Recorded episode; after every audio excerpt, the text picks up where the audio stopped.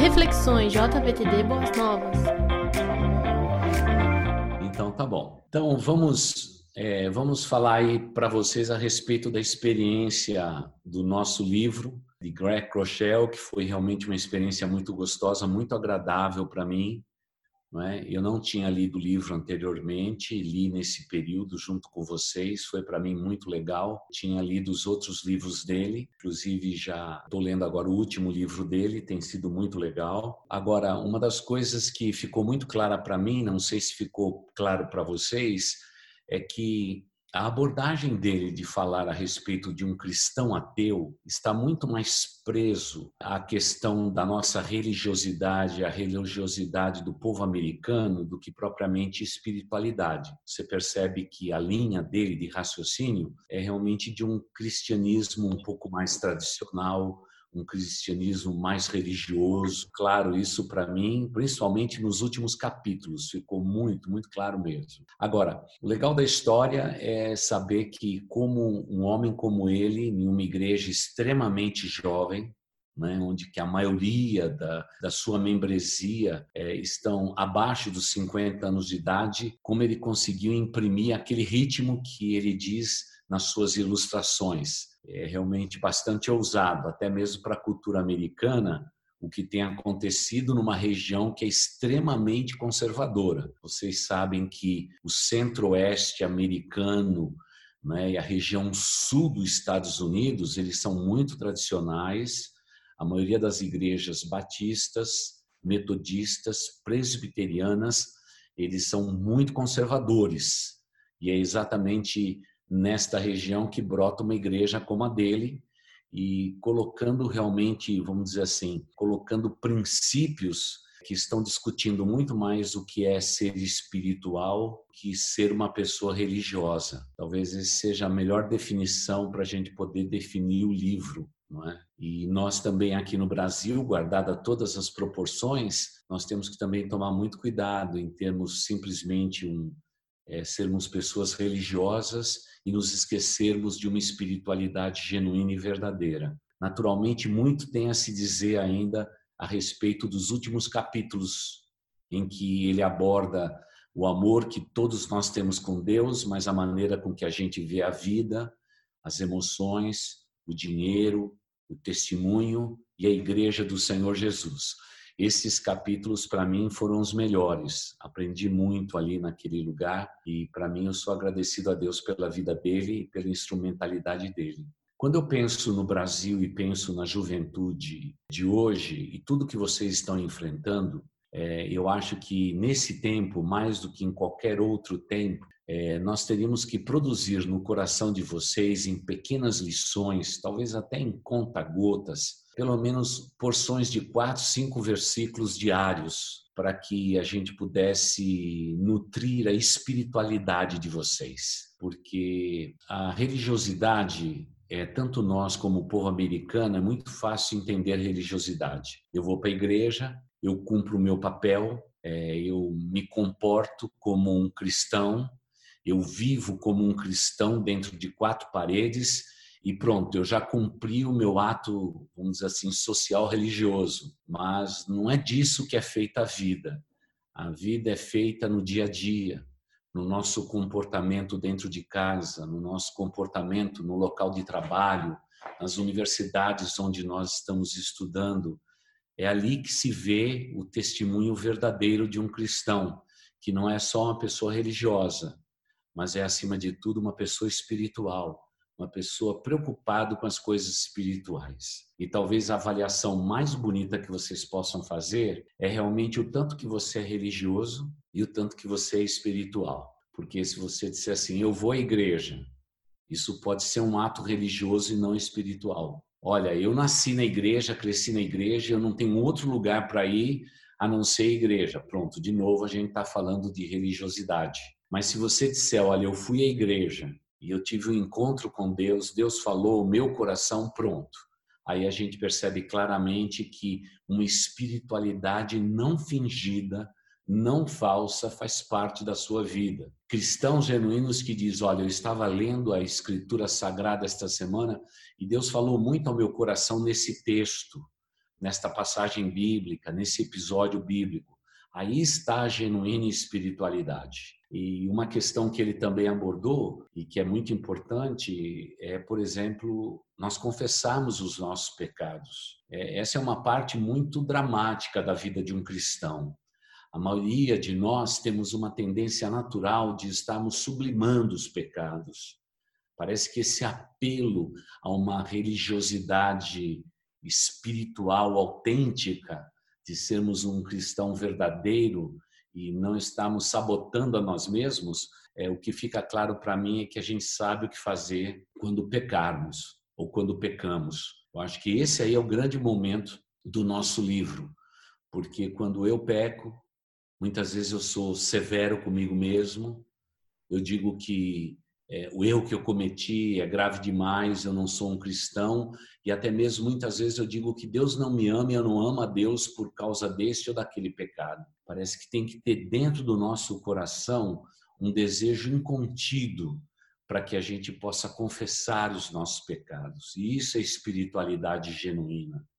Então, isso é um fator forte. Outro fator muito forte que vocês puderam ver nas histórias que ele conta é, é o perigo de sermos preconceituosos. Então, fica muito claro para mim que muitas vezes a nossa religiosidade ou o nosso rigor religioso de sermos severos conosco mesmo e com os outros passa por esta área que é muito é muito delicada nos dias de hoje, a área do preconceito, onde que eu olho para alguém e já vou rotulando essa pessoa.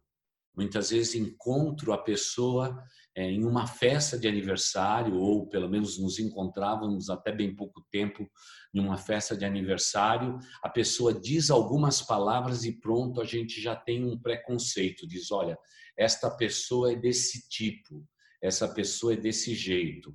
O quanto que isso é uma barreira, não só se relacionar com essa pessoa mas principalmente para a gente se relacionar também com o nosso Deus, porque ninguém pode dizer é, que detesta seu irmão quando diz amar a Deus, ou diz amar a Deus e, e repudia o seu irmão em Cristo. Então nós temos que ter muito cuidado na nossa espiritualidade a questão do juízo.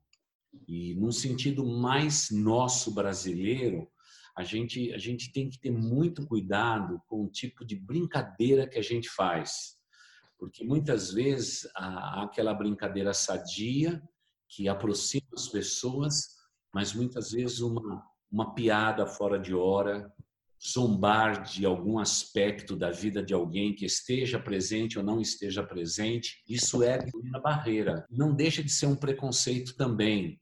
Então, fica muito claro para o autor do nosso livro de que não confessar pecados, ter dificuldades com preconceitos é um problema severo que a gente encontra para desfrutarmos de uma espiritualidade verdadeira. E eu gosto muito né, daquela parte onde que ele falou a respeito da igreja, não porque seja um pastor, mas eu acho que a linguagem que ele usa a respeito de que hoje existe pessoas que dizem eu amo a Deus, mas eu não gosto da igreja. É, eu queria fazer um apelo a todos vocês para que vocês pudessem dizer: Eu amo a Deus e amo também a sua igreja. Porque não dá para entender alguém que diz amar a Deus e não esteja cuidando da noiva de Cristo, que é a igreja. Não dá para entender. E hoje, infelizmente, entre a juventude há muito esse conceito de uma espiritualidade autônoma. Eu sou uma pessoa espiritual, eu vivo minha experiência espiritual, eu não tenho que dar satisfação para ninguém. A igreja, para mim, simplesmente é um lugar onde eu vou e eu não quero dar satisfação da minha vida para ninguém. Eu não quero ter, por exemplo, conselheiros que estejam me aconselhando. Eu não quero ter líderes que estejam me liderando. E isso seria uma catástrofe para nós, porque Jesus Cristo não teria cometido um equívoco tão grande conosco de antes de ascender aos céus instituir a igreja como ele instituiu dando ordens expressas a respeito de como nós deveríamos viver a vida em comunhão. E a gente percebe que os apóstolos, mais o apóstolo Paulo, eles foram muito fortes em dizer: gente, igreja é importante. Nos reunir sempre para termos comunhão uns com os outros é extremamente importante. fazermos orações comunitárias, estarmos adorando o nosso Deus de maneira comunitária, é algo maravilhosamente poderoso para a vida de todos os homens que vivem na face da terra. Então eu fico muito feliz que Greg Rochelle, no finalzinho do livro, ele está dizendo: igreja é importante. E principalmente é, nos Estados Unidos, onde o número de desigrejados aumenta. Naturalmente, nas nossas estatísticas de 2010 para cá, é que temos falado a respeito dos desigrejados. Talvez esse ano, por causa da pandemia e etc., vamos deixar para o ano que vem o censo geral é, no, no nosso país. Mas pode ter certeza que o censo geral que aconteceria em 2020, como sempre acontece cada 10 anos, aumentaria o número das pessoas desigrejadas. Então, na contramão desse raciocínio, veio o autor do nosso livro dizendo que ninguém pode dizer eu amo a Deus e desprezo a igreja local. E eu rogo a Deus que todos vocês, queridos jovens, que vocês possam amar a Deus e também amar a igreja local, porque ela, sem dúvida nenhuma, ela continua sendo a esperança do mundo. Por isso, Jesus Cristo disse que ele edificaria a sua igreja mediante uma frase que Pedro disse, quando ele pergunta o que os homens diziam quem ele era, e vem Pedro e diz que Jesus Cristo é o Messias, é o Filho do Deus amado. E aí Jesus Cristo diz que o que revelou isso ao coração de Pedro não foi a carne, mas foi o Espírito.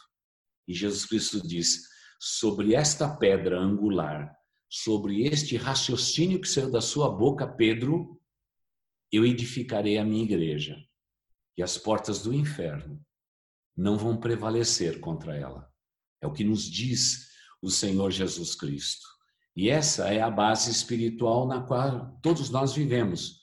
Estamos a tempo, fora de tempo, dizendo que Jesus Cristo, ele é o Senhor absoluto das nossas vidas. Ele é o Deus todo-poderoso, Senhor absoluto da igreja e acima de tudo, aquele que é o nosso amigo, a pessoa que nós mais amamos é realmente do universo, é o Senhor Jesus Cristo. Então essa é uma base muito sólida e por isso que eu gostei demais dos últimos capítulos. É? Talvez muitas pessoas começam lendo com muito ardor um, um livro e quando vai chegando no fim vai desanimando. É? É o que a gente sempre ensina, queridos jovens. Leia o livro de capa a capa, porque muitas vezes uma pequena frase no final de um livro salva o livro inteiro. E às vezes a gente, por falta de paciência, não lê até o fim. Devemos ler até o fim, guardar cada palavra e tendo a certeza que Deus sempre quer falar ao nosso coração. Agora, concluindo, Jesus chega para Pedro e diz assim: Pedro, o que, que os homens estão dizendo a meu respeito? Ah, alguns dizem que você é João Batista, você é Elias, um dos profetas e etc. E Jesus Cristo volta-se então para aqueles que são seus, amigos de caminhada, e diz a todos eles: E vocês, o que vocês dizem que o filho do homem é sobre a face da terra? E aí vem Pedro com esta joia inacreditável, né? dizendo que ele é o Messias, ele é o filho do Deus vivo. E quando ele aponta nessa direção, Jesus Cristo então dá a deixa, dizendo: Pedro, é exatamente sobre esta pedra angular, esta joia que você acabou de falar, revelado pelo Espírito de Deus, é que eu vou edificar a minha igreja. E queridos jovens, que queiramos ou não, todos nós temos sido beneficiados por esta igreja que está sobre a face da terra. Às vezes, por ser grande, ela demora muito para tomar as suas decisões, muitas vezes, por ser grande, ela é um quanto tanto lerda em alguns aspectos, mas ela continua sendo a esperança do mundo. Ela continua sendo a esperança para milhares e milhares de pessoas num tempo como o de agora, da pandemia como que a gente percebe que as igrejas são importantíssimas na vida de todas as pessoas. Tanto é que na pesquisa recentemente feita, eles quando disse assim, quando terminar essa quarentena, o que é que você mais quer fazer? Eu confesso para vocês que eu imaginei que o pessoal ia querer ir para o shopping. né? e principalmente vocês, terminando essa live, vamos para o shopping, né? vamos tomar um café, vamos comer um lanche, mas você imagina que 35% e meio das pessoas disseram: Eu quero cultuar a Deus. Eu quero cultuar a Deus. Numa, é, numa vamos dizer assim, numa pesquisa ampla, onde que você tinha aproximadamente 70 opções para escolher. A gente percebe que quase 36% das pessoas entrevistadas disse a igreja. Agora, nesta semana, basicamente ontem, de ontem para hoje, o presidente Donald Trump disse que voltar a adorar a Deus, de alguma forma, mesmo que seja limitado, isso vai fazer com que as pessoas vivam melhor nos Estados Unidos da América. Por que, que ele vê isso como um governante, um líder mundial? Porque ele sabe o quanto que a igreja tem a contribuir para que as pessoas se sintam bem, se sintam amadas e volte também a amar não somente o próximo, mas volte a amar a nação onde eles estão inseridos. E esse é o desejo do presidente dos Estados Unidos para esse final de semana, onde em boa parte dos Estados Unidos, 60% dos estados americanos vão voltar para as igrejas nesse final de semana. Então, naturalmente, fica muito claro para nós também o quanto que a igreja de Jesus ela é importante. Ela não é só um lugar onde nós vamos, é um lugar onde gostamos de estar. E eu espero de coração que todos vocês, sem exceção, para que vocês possam realmente amar a Deus sobre todas as coisas e não se esquecer de realmente amar e lutar pela igreja do Senhor Jesus Cristo, tá bom? Estamos contando com vocês. É esse o nosso maior sonho, o nosso maior desejo, que vocês sejam realmente muito abençoados por Deus. Aonde vocês estiverem, onde vocês forem exercer a sua profissão, a sua convicção de fé, rogamos que Deus esteja abençoando a vida de vocês. E a gente já sabe que o que vai sair dessa juventude é coisa boa. Não tem como ser de outro jeito. O que vai sair dessa juventude é coisa muito boa, abençoada para esse mundo em que estamos vivendo, viu? Que Deus abençoe a todos vocês o nosso carinho, o nosso amor como adultos da igreja ao lado dos seus pais em favor da vida de vocês, tá bom? O nosso nosso coração e a nossa alegria por ter vocês pertinho da gente. Muito obrigado. Vamos orar. Querido Deus, eu te agradeço porque tu és um Deus grandioso. Pai de amor, apesar de todo o distanciamento social, tu és o Deus que nos une.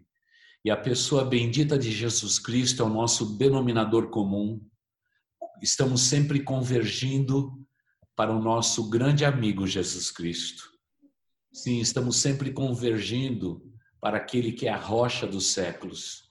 Estamos sempre convergindo para aquele que é o Senhor da igreja. Estamos sempre convergindo para aquele que é, na verdade, o noivo que virá buscar a sua igreja.